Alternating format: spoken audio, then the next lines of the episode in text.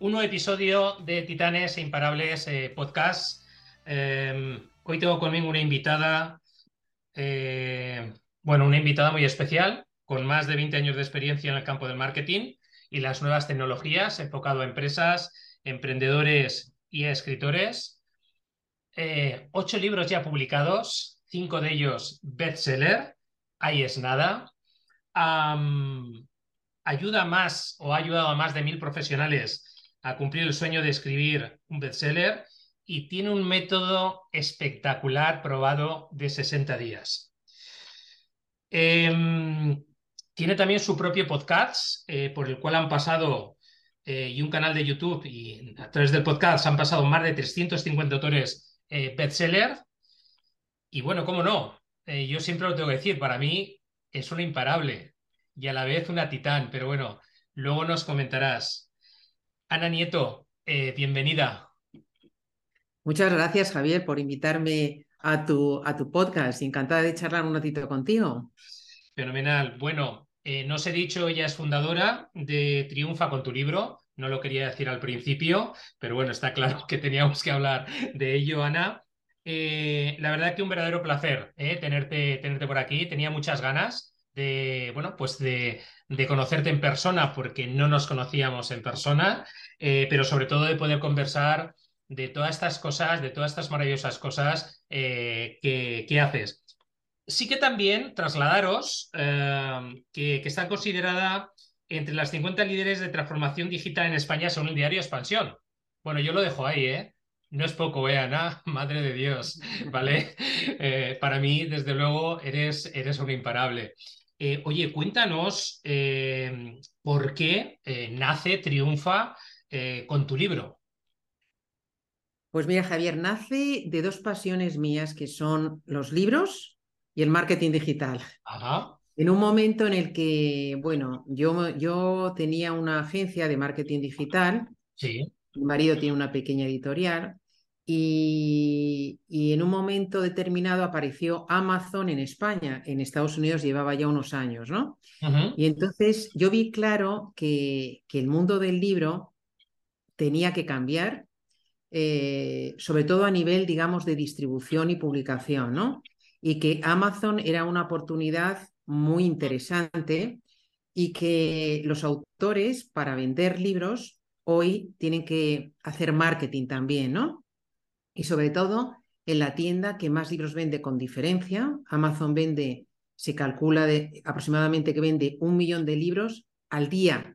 O sea, no hay nada, no hay ninguna tienda del mundo que venda esa cantidad de libros. Qué barbaridad. Y entonces, bueno, uní esas dos pasiones. Yo siempre había escrito, me encantaban los libros, eh, había ayudado también con la editorial de mi marido a buscar autores para que publicaran libros. Mm, entonces tenía la perspectiva tanto desde el punto de vista de escritura como desde el punto de vista de marketing y me formé, me formé para hacer marketing, sobre todo marketing digital para autores y marketing a través de Amazon. Y así surgió Triunfa con tu libro. Bien, bien. Oye, em, hablando de autores, es decir, eh, Ana, ¿qué errores eh, em, eh, tú has observado en toda tu experiencia que cometen los autores a la hora de querer lanzarse a, escribir un libro, pero sobre todo a promocionar el mismo, ¿no? Desde un punto de vista de marketing. Vale, mira, te diré un poquito porque a mí la promoción empieza también por la escritura, o sea, empieza por escribir un libro con potencial de venta, ¿vale? Y hablamos de libros de no ficción, ¿no? Ok. Eh, primero, mm, intentar, sobre todo en tu primer libro, mm, demostrar qué es lo que sabes, no escribir para tu lector. ¿Vale? En el primer libro tenemos quizás ese síndrome un poquito del impostor o esas inseguridades que hacen que, bueno, venga, tengo que ponerlo todo, todo, todo, pensando en demostrar, ¿no? Ajá. Eh, cuando no es lo que quiere el lector, el lector quiere normalmente que le ayudes con un tema puntual, ¿no? Esa es una. Otra que tiene que ver mucho con esto es poner demasiado. Yo siempre digo que menos es más. Tú tienes que hacer, eh, tú tienes que digerir toda esa información que tú ya sabes, porque te dedicas a ello, porque has leído mucho sobre el tema, por lo que sea, ¿no? Tú conoces el tema eh, y ahora lo tienes que poner fácil, para que te entiendan fácil. Muchas veces pensamos que la gente nos entiende, muchas veces no nos entiende, porque estamos dentro de nuestra burbuja, sabemos mucho del tema, pero la gente normalmente parte de cero, ¿no? Del tema que vamos a explicar. Entonces hay que ponerlo fácil, ¿no? Y, luego te diría también, pues, eh, pensar que el marketing lo hacen otros, ¿no? Si publicas con una editorial, lo va a hacer la editorial. Si autopublicas, pues ya, como lo publicas en Amazon, pues ya se venderá. Y eso no es así. Si tú no haces el marketing de tus libros, publiques con una editorial o publiques tú, el libro es difícil que se venda. Hay dos cosas básicas para que tu libro se venda. Uno, que sea un buen libro, es decir, que guste a tu público lector. Ajá. Y si quieres, luego hablamos un poquito de eso. Y dos, que hagas el marketing de tu libro. Fíjate, em, y permíteme que, te comente, eh, cuando, cuando hablas de el primer libro, tienes que, mostrar lo que realmente tú sabes, ¿no? Y, sin embargo, eh, muchos expertos, eh, corrígeme, por favor, que yo aquí, bueno, no tengo, no tengo ni idea, pero, pero hablan como que olvídate de lo que tú sabes y escribe para que la gente se identifique contigo, ¿no? Eh, esto, esto desde tu punto de vista, eh, ¿cómo se coge? Sobre todo para aquellos que evidentemente eh, somos neófitos en la materia, ¿no? Y que muchas veces, claro, además del síndrome de inspector, que ya hablaremos también, la verdad es que dices, bueno, yo tengo aquí mucho dentro de mí para aportar, pero, oye, escribo, digamos, en esa parte como tú has dicho, que estoy totalmente de acuerdo, ¿eh? Porque yo ah, luego te hablaré, en el pasado escribí dos libros para mis ah. amigos y para mis clientes principalmente. El síndrome del impostor, pues, del impostor, por supuesto, estuvo ahí, ¿vale? Pero es verdad que una de las cosas, eh, Ana, era, oye, ¿escribo para mostrar lo que sé o escribo para que realmente los demás, en, de alguna manera, es decir, capten lo que quiero decir, pero sobre todo, ¿vale? Para ellos, no tanto para mí. Cuéntanos un poquito aquí, Ana, es decir, eh, eh, este escenario, por favor.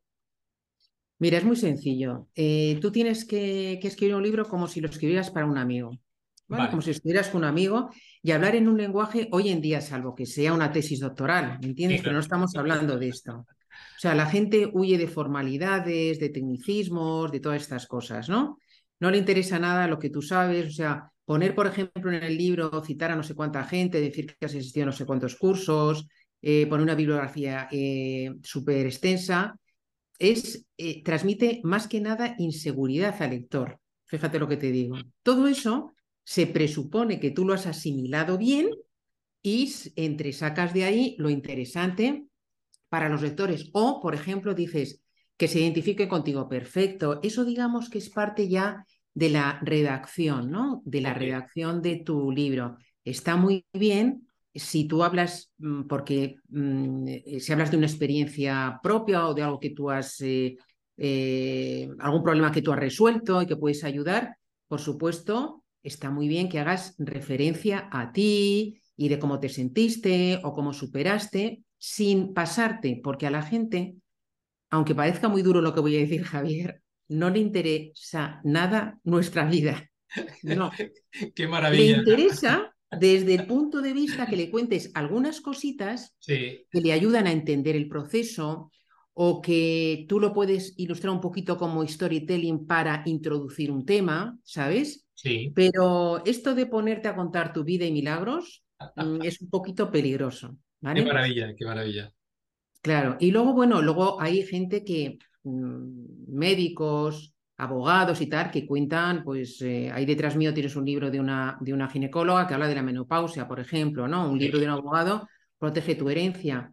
Ahí está muy bien porque pueden contar más que su caso, el caso de muchísimos pacientes y eso también lo ilustra, ¿sabes? Pero, pero hay que hacerlo poquito a poco y, siempre para aclarar ideas y, sin, sin poner, porque hay mucha gente que me dice, Vale, mira, voy a hacer entrevistas sobre esto y pongo al final cinco entrevistas largas. No, digírelo tú y cuando estés hablando de determinado tema, sí que puedes introducir de esa persona que dijo no sé qué. Es como para nosotros editar el podcast o editar un vídeo, ¿sabes?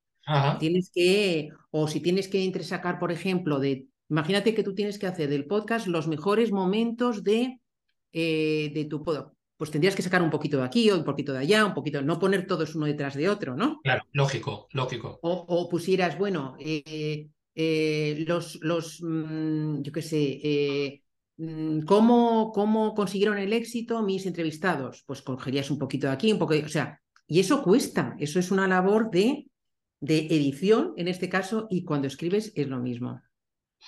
Oye, Ana, dentro de todo esto que nos estás comentando, ¿no? Hablabas de eh, un buen libro y el marketing, es decir, en tu propia experiencia también, es decir, eh, cuando, cuando autores se acercan, en este caso Ana, a Triunfa con tu libro, ¿dónde, dónde ves las principales barreras mentales que, que, tienen? Cuéntanos, por favor.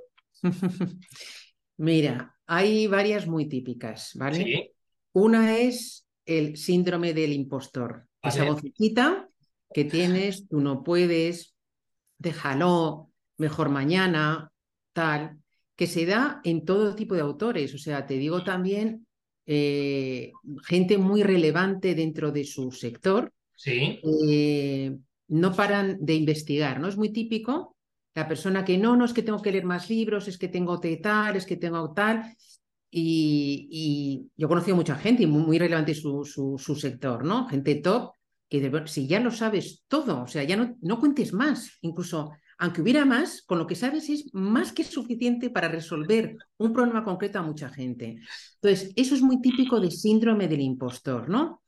Eh, tenemos que acallar esa vocecita, tenemos que vencer eso.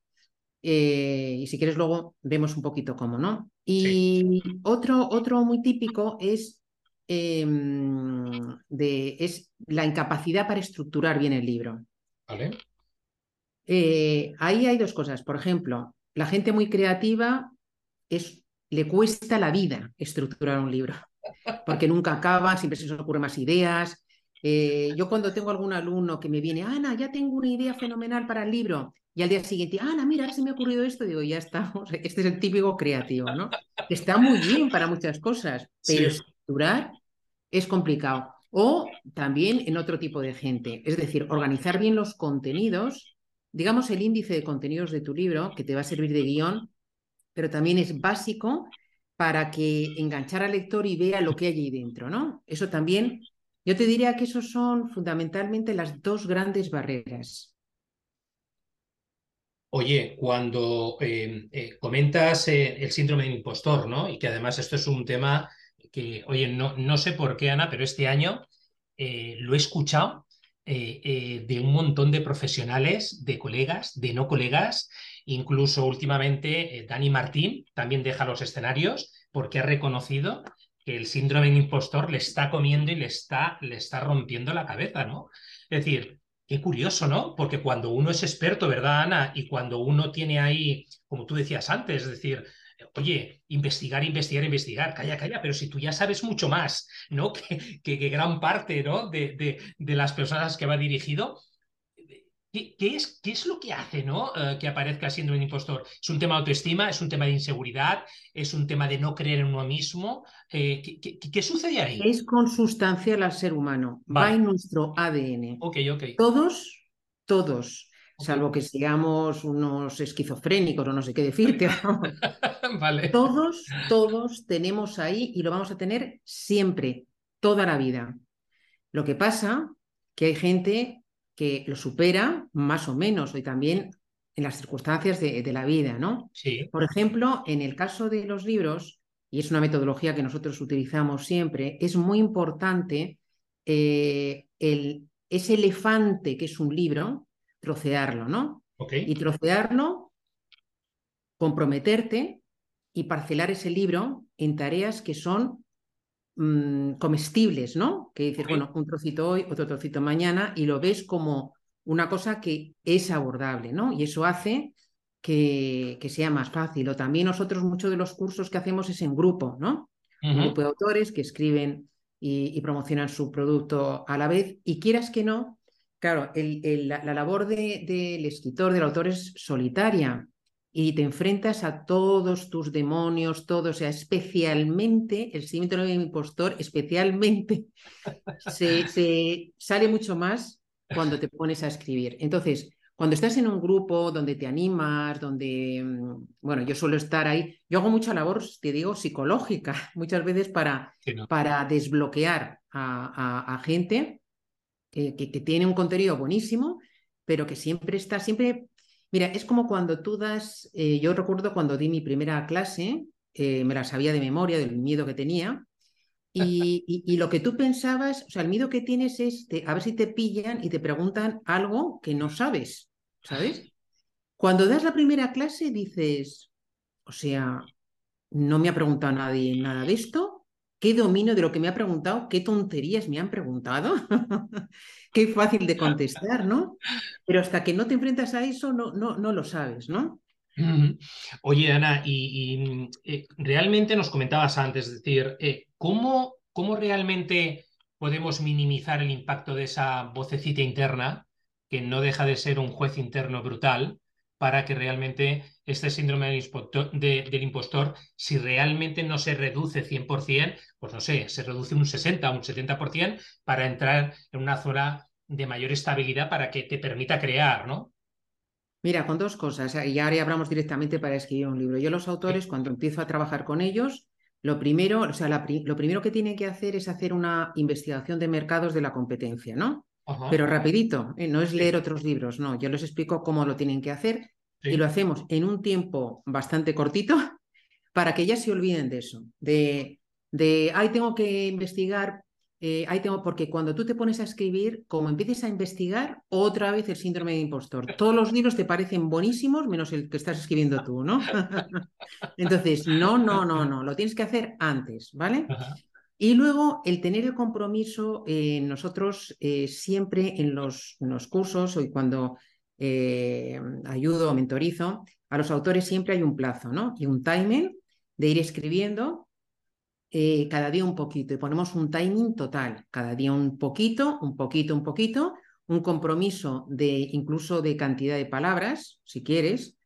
Eh, y eso, bueno, pues hace que eso con la, un poco la motivación, si tienes a alguien que le tengas que dar cuentas de esto, esto es cuando, como cuando tienes que hacer ejercicio o estás a dieta, ¿no?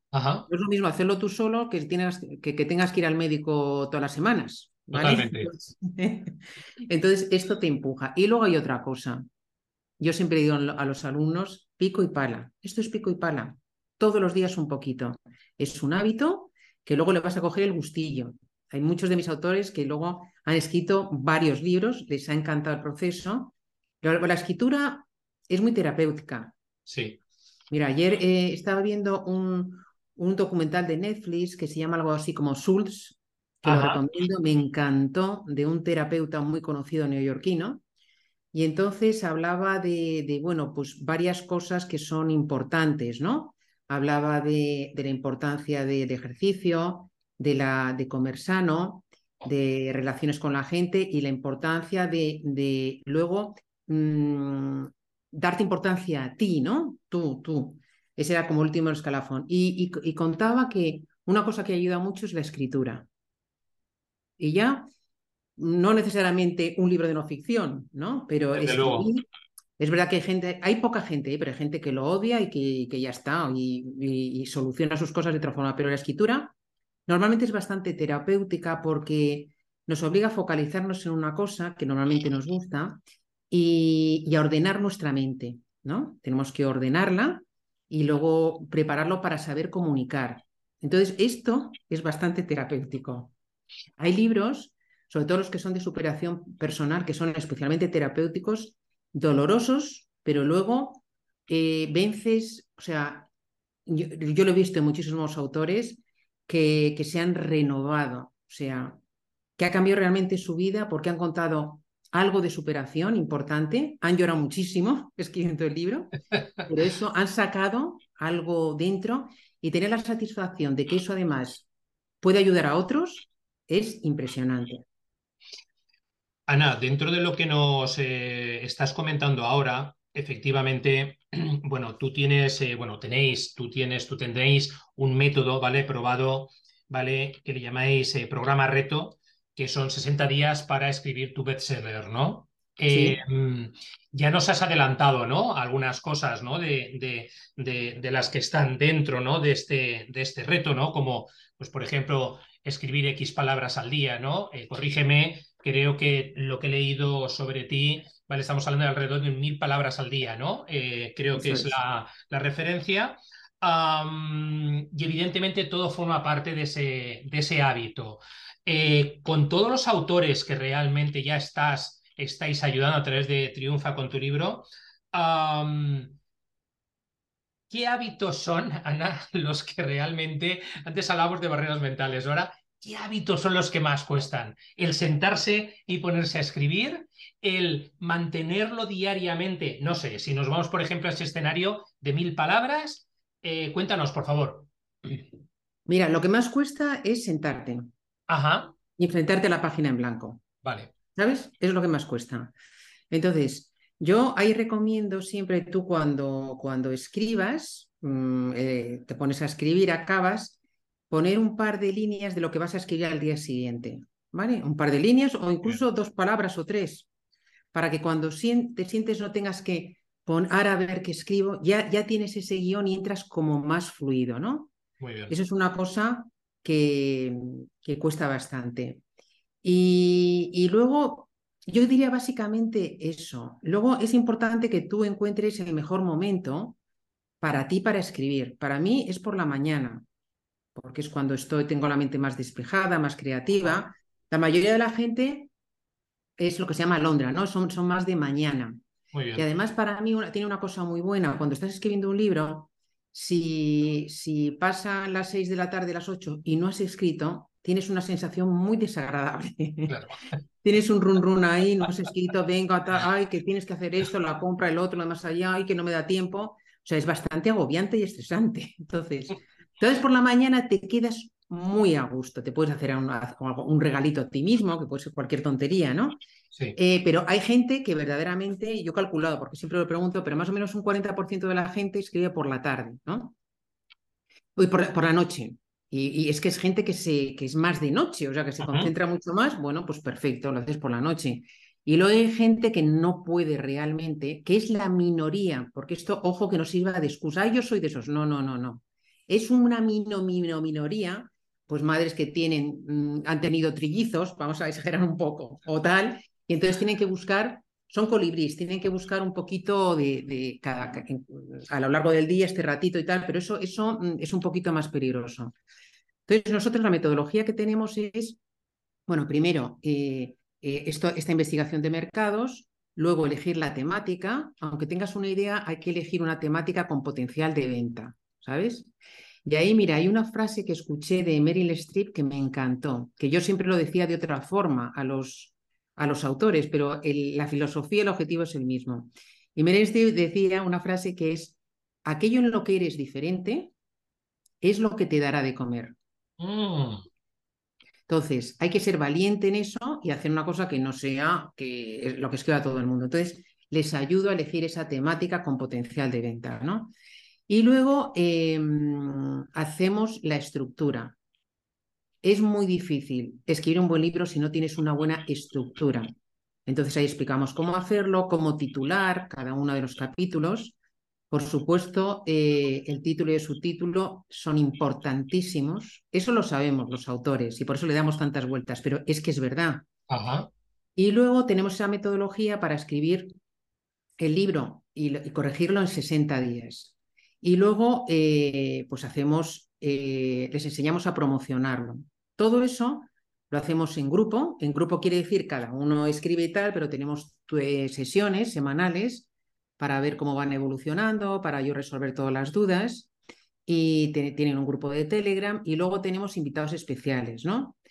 Pues un súper experto en redacción, ya de redacción cuando te pones capítulo a capítulo, ¿no? Cómo redactar con gancho un director eh, de una gran editorial que nos habla para los que quieran publicar con editorial, que no es lo que yo suelo recomendar, pero siempre hay gente que quiere, pues cómo hacerlo los pasos. Y también llevamos a algún alumno que está en el reto para que cuente su experiencia, ¿no? Este es el, programa reto. Oye, Ana, dentro de, lo que nos estás comentando y, y también lo que conozco sobre vosotros, eh, también ofrecéis diferentes servicios, ¿no? Para, para aquellas personas que dicen, bueno, oye, no tengo claro el título, ¿no? O no tengo claro lo que dices tú, la estructura, ¿no? Oye, o no tengo claro cómo eh, maquetar mi libro, ¿no? Porque, ojo, el tema de la maquetación es otra película, ¿eh, Ana? que, eh, uno, uno puede ser, bueno, ciertamente creativo, pero luego a la hora de ponerlo en bonito y que eso también genere impacto, ¿vale? No es una cosa sencilla, ¿no? Cuéntanos qué tipología de servicios también ofrecéis desde Triunfa con tu libro. Sí, mira, aunque Triunfa con tu libro originariamente era cursos, formación y todo esto, cada vez nos demandaba más la gente todos estos servicios y al final, digamos que el 50% del negocio son servicios editoriales y otro 50% son los cursos, la formación y la mentoría, ¿no? Muy bien. Entonces, yo creo que tenemos el paquete más, mm, eh, más grande en el mundo hispano eh, de servicios editoriales que van desde la corrección, lo que se llama la corrección ortotipográfica y de estilo, que este es un servicio, te voy a decir los, los que más nos demandan, ¿no? La corrección es una cosa evidente, o sea, ojo, no, no publiques un libro con faltas ortográficas porque enseguida te va a salir el típico lector que le molesta muchísimo y te deja un comentario que te, que te fastidia la promoción del libro. Entonces, vamos a evitar eso. Em, luego, eh, la maquetación. ¿vale? Tú para... Hay mucha gente que no, no sabe lo que es maquetación, no entiendo. Maquetación es darle forma al libro para poder subirlo a las plataformas, sobre todo a Amazon. ¿vale? Eso es. Se utiliza un formato que se llama EPUB para el digital, es diferente para el papel y hay que darle forma. La maquetación es complicada. Nosotros explicamos en, el, en la formación cómo maquetar un libro, porque hay gente a lo mejor que tiene conocimientos, pero es bastante complicada. Bueno, maquetación. Y luego también una cosa muy importante que es la portada. El diseño de la portada lo puedes hacer tú si quieres, si sabes un poquito, pero no es lo recomendable, ¿vale? Porque el libro, igual que te decía antes que el título y subtítulo son fundamentales, o sea, dedícale tiempo bien para esto, mm, la, portada también. Si la gente ve una portada así un poco chapucilla, le echa para atrás, ¿no? Y es una pena el tiempo que le has dedicado y por no invertir un poquito en diseño, pues no lo hagas. Pero bueno, eh, y luego también nos pide mucho eh, la publicación y posicionamiento del libro en Amazon. Eso Pero ¿qué más ofrecemos? informes de lectura, es decir, tú has escrito tu libro, pero quieres saber si está bien escrito, quieres tener nuestro feedback, pues hacemos informes de lectura. Hacemos redacción de sinopsis. Hay algo, esto también nos lo encarga muchísimo porque el autor odia, odia tener que, una vez que ha terminado su libro, con todo el esfuerzo que le ha costado, ahora resumir su libro en unas líneas, que no, más, no es resumir el libro, es hacer como un anuncio de tu libro, ¿no? Es como el trailer, de, una, de una película. Entonces les cuesta mucho, porque están tan metidos dentro que ya no saben lo que es importante y lo que no es importante. Entonces nosotros lo, lo, hacemos también. Tenemos traducción en inglés, tenemos campañas de publicidad en Amazon. Mm, esto ha sido un poquito, a medida que los autores nos pedían, tenían esa necesidad, pues nosotros hemos ido, ido incorporando. Desde luego, eh, ya te digo que cuando, cuando os he investigado, cuando os he leído y demás, qué maravilla. ¿eh? Yo, fíjate, los dos libros que te comenté, uno más personal, ¿no? A través de, una historia de superación personal y otro más, más técnico, ¿no? Relacionado con el tema del marketing estratégico. Eh, ojalá, ojalá de verdad, Ana, hubiera contado con el apoyo eh, de personas como tú, como vosotros, porque realmente yo me lo hice todo, ¿vale? Entonces, claro, cuando te lo haces todo, pues bueno, al final ya sabes, es decir, tampoco lo haces con, con el tema de salir al mercado, sino de, ya te digo, para amigos, clientes y demás, pero bueno, evidentemente el impacto probablemente podría haber sido otro, ¿no? Y sobre todo también el desgaste, porque claro, oye, cuando no sabes de maquetación y te pones a investigar y intentas maquetártelo tú, o lo que dices tú, la sinopsis, o la corrección. Porque claro, yo una vez que ya lanzo los libros, empiezo a ver, madre mía, las faltas de ortografía y mira que lo revisé 300 veces. Ana, pero aún así es muy complicado porque ya tu cerebro sesga y evidentemente eh, no, ves, no, ves, cosas en el desarrollo de esa, de esa escritura. Oye, em, cuéntanos desde tu punto de vista qué beneficios tiene ¿no? escribir un libro para, para una marca o, o un negocio, Ana. Bueno, es tu mejor tarjeta de presentación. Fíjate que cuando, si tienes un blog no está mal o tienes tal, pero hmm. no hay nada como un libro. O sea, poca gente escribe libros, ¿sabes? Poca gente tiene un libro y sobre todo un buen libro. Entonces, eh, fíjate que si tú vas a cualquier perfil de LinkedIn, si alguien ha escrito un libro, va a poner primero su nombre, su profesión o su a qué se dedica y luego coma autor de y si ha sido bestseller, autor de bestseller tal, incluso yo he visto en muchos de mis alumnos que luego ponen eh, detrás en la, en la imagen su libro, ¿no? ¿Por qué? Porque es la mejor, es lo que te va a, va a abrir puertas. Si quieres salir en prensa y no tienes un libro, lo vas a tener más difícil. Claro. Eh, si quieres eh, dar conferencias y charlas, a mí me lo, me lo comentó un organizador, no me acuerdo cómo se llama la empresa, es la empresa más importante que hay en España. De, de hecho, me, mandan autores para escribir libros porque son muy buenos en su profesión, pero no tienen libro. O sea, es muy difícil que, que, te paguen, que te paguen una conferencia si no tienes un, un libro escrito, ¿no? O sea, a nivel de marca personal, yo creo que es lo más importante que puedes hacer. Y hay otra cosa, si me permites, Javier, que mucha gente no sabe, y yo siempre clamo en el desierto, pero el libro es, sobre todo, la mejor tarjeta de presentación y el mejor lead magnet que puedes tener. O sea, los lectores que hagas han leído tu libro. Fíjate el tiempo que le han dedicado.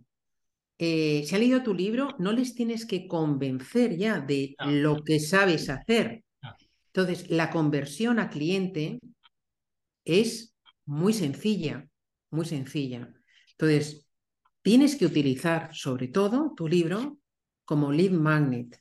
Tienes que conseguir eh, el contacto como sea de tus lectores, ¿vale? Porque, porque va a ser muy fácil convertirles en clientes. Digamos, a nivel profesional, eh, luego está en el tema personal, ¿no? Pero a nivel profesional esto es súper importante. Y luego otra cosa también a nivel profesional, que es, tú has organizado tu conocimiento ya, lo tienes organizado, te va a servir para todo, si quieres hacerlo un curso, si quieres dar una charla, simplemente una entrevista, vas a dar muy buenos titulares, porque, porque te lo has preparado ya, lo has digerido. Entonces, eso te sirve muchísimo. Oye, cuéntanos, eh, eh, Ana, eh, para ti, tres claves, ¿no? Em, para, para escribir un libro y venderlo. Tres. Tres claves. Vale, mira, uno sería escribir un buen libro. Si hablamos de no ficción, sí. piensa en cuál es la promesa que ofreces con tu libro. ¿Vale? Muy bien. Es tienes que hacer una promesa. ¿De acuerdo? Eh, eso es muy importante, que la gente porque la gente cuando busca un libro de no ficción es porque tiene una necesidad, tiene un problema, sí. ¿vale? Tiene que ver que ese libro lo resuelve.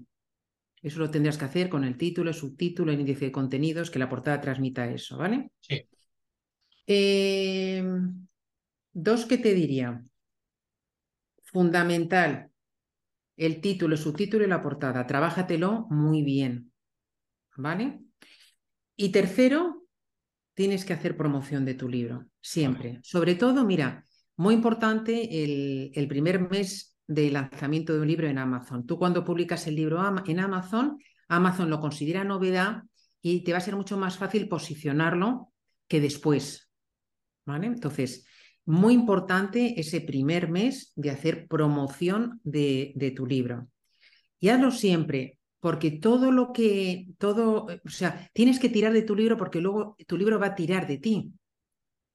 Yo siempre digo que todo comienza con un libro. Todo, en mi caso siempre, yo he lanzado tres negocios, tres emprendimientos y siempre empecé con un libro. Es verdad que si ya tienes una lista de suscriptores, te es más fácil, pero en mi caso, yo he empezado siempre con un libro sin cero suscriptores. Triunfa con tu libro empezó con un libro que se llama Triunfa con tu libro. Sí, sí, sí y que ahí, después de estudiar bien Amazon y lo que sabía de libros y lo que sabía de, marketing, eh, explicaba cómo conseguir que tu libro fuera bestseller en Amazon. Entonces lo publiqué, me lancé porque era mi propia experiencia y el libro fue bestseller total. Entonces había unos 300.000 libros en Amazon, ¿no? Y ahí empecé, ahí empezó todo, ¿no? Bueno, pues, pues eh, muy importante esto que te digo, tirar del libro. Y eso lo tienes siempre y si vas a ver un cliente, pues llévate tu libro, si vas a dar una charla, lleva tus libros, porque el boca oreja funciona muy bien, ¿sabes? Entonces, eh, muy, muy importante siempre, siempre promocionar tu libro. En esta línea eh, nos hablabas de Amazon y, efectivamente, eh, bueno, con el track record que ya que tienes, ah, ¿cómo convertir un libro en bestseller en Amazon, Ana? Mira, cómo convertir un libro en bestseller es ¿por qué Amazon te pone esa etiquetita del más vendido? Sí. Porque es el más vendido. Es así de claro.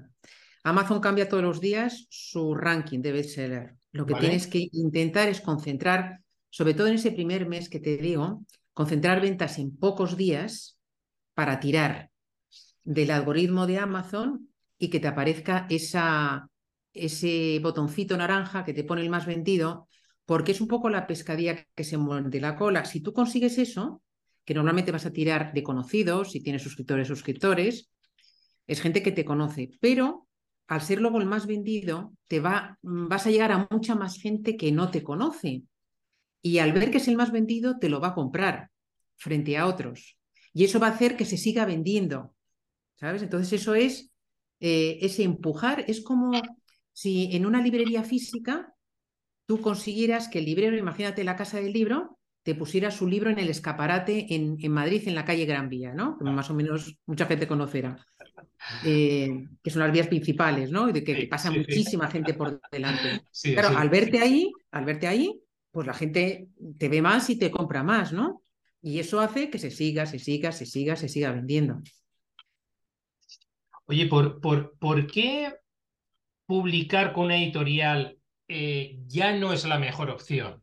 Porque es verdad que yo cada vez observo que el, tema de los ebooks digitales, el tema de Amazon tiene un tirón brutal, ¿vale? Evidentemente podríamos hablar de otras plataformas eh, fuera, fuera de lo que es el entorno más nacional, por así decirlo, ¿vale? Pero, pero ¿dónde ves tú que está, que está, que esto ya no es, ¿no? Lo que, y además muchos autores lo comentan, ¿no?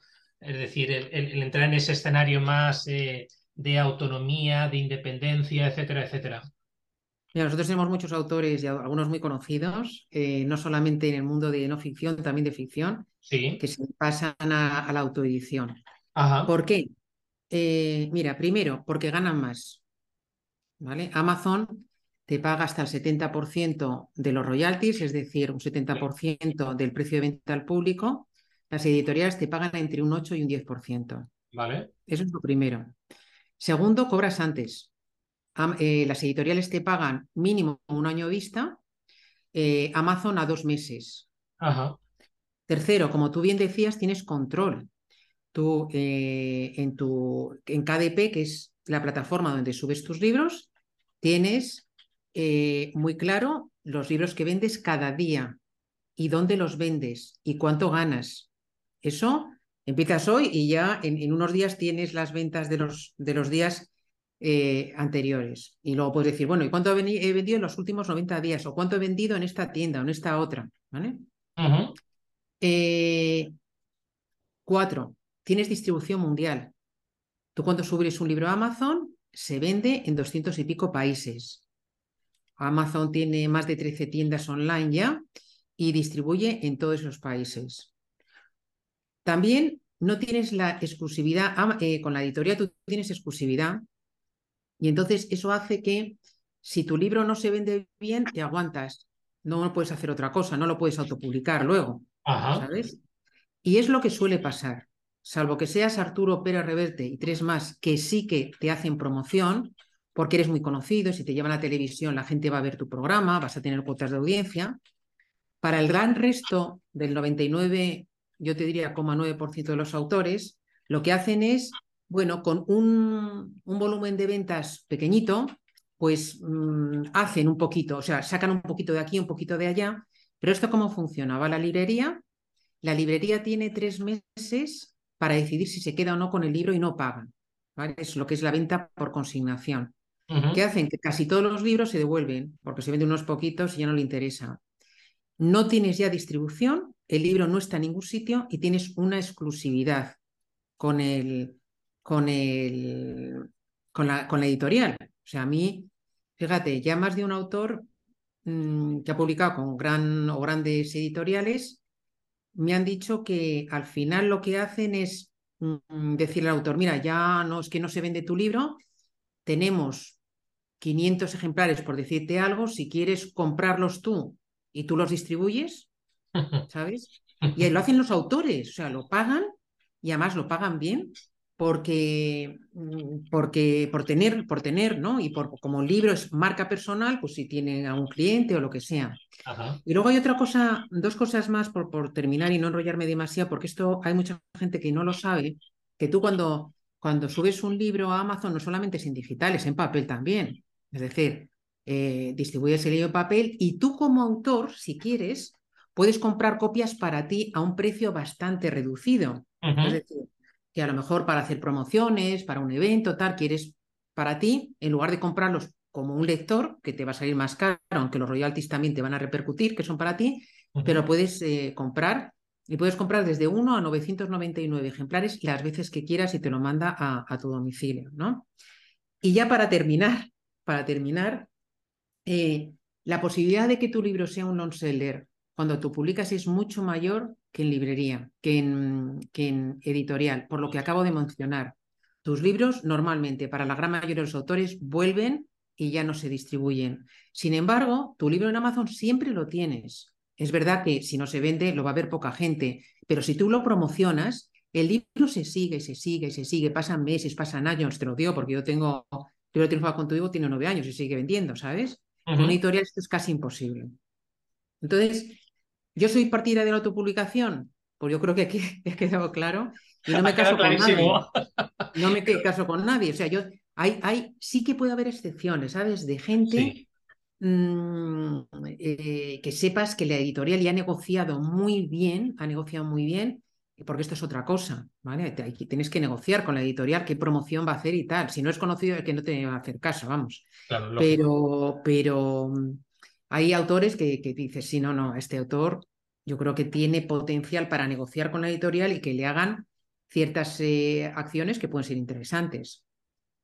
Bueno, es que realmente, Ana, eh, nos, ha dado, nos dado un montón de beneficios, ¿eh? Es decir, el, hecho de, la, autopublicación y además eh, a mí algo que realmente me fascina de esto también lo que has compartido, el que tú al final tienes el control también de la, de la gestión, en este caso de tu libro, que al final no deja de ser una criatura eh, tuya claro. y, que, y que más amor y más pasión que le puedes trasladar eh, tú junto con la ayuda de personas como vosotros, pues evidentemente eh, no te lo van a dar, efectivamente, como decías, en una editorial, a no ser que seas una persona, bueno, pues archiconocida, ¿vale? Con una capacidad muy fuerte de influencia dentro de la propia editorial. Claro.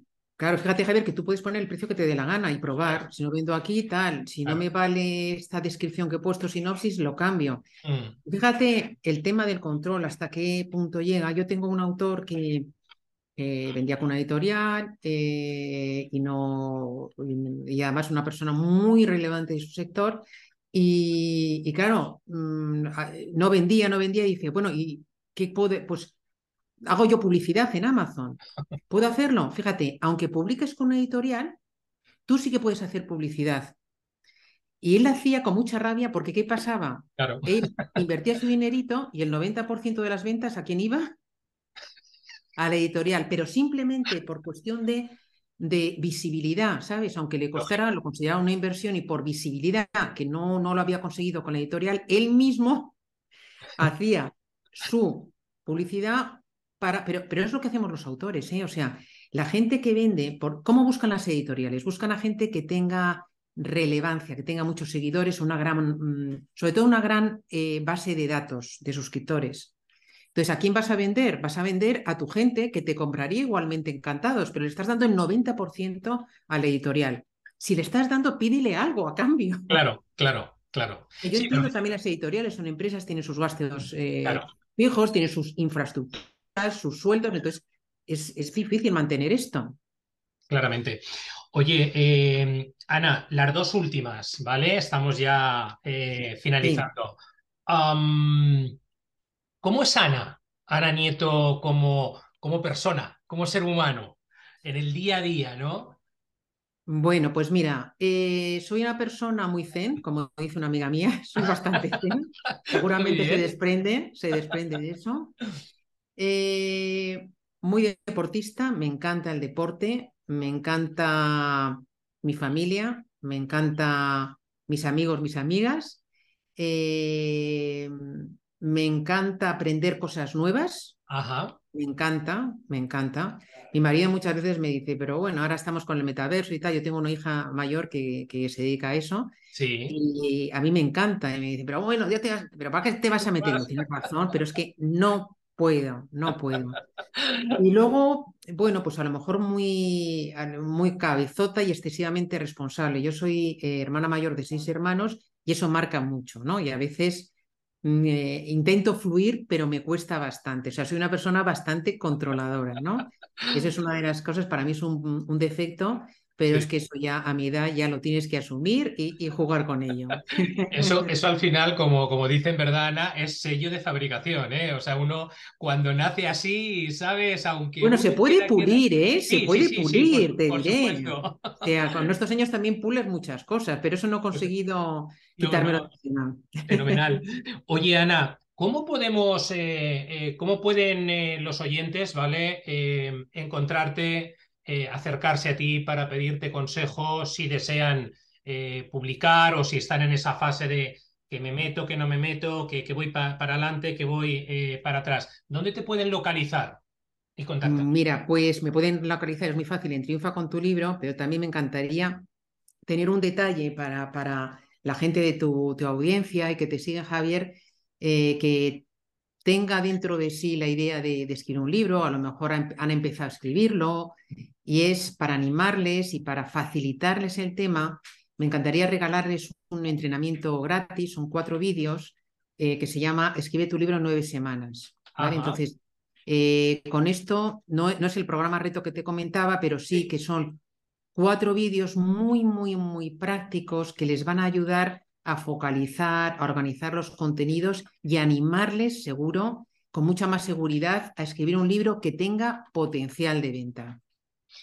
Así que si quieres, pues yo te comparto el enlace y si quieres compartirlo tú, genial. Fenomenal. Oye, pues muchísimas gracias. Seguro que, que, esto, pues más de uno, dos, tres y diez o veinte van a querer hacerlo porque eh, yo cuando hablo con ellos, eh, yo creo que todos están en el mismo escenario, ¿no? Es decir, eh, quiero tirarme a la piscina, pero madre mía, madre mía, ¿vale? Esto de escribir un libro, guau, guau, guau, guau, yo seré capaz, bueno, lo que tú ya sabes, lo que oyes todos los días, ¿vale? No te tengo que contar nada en este, en este sentido.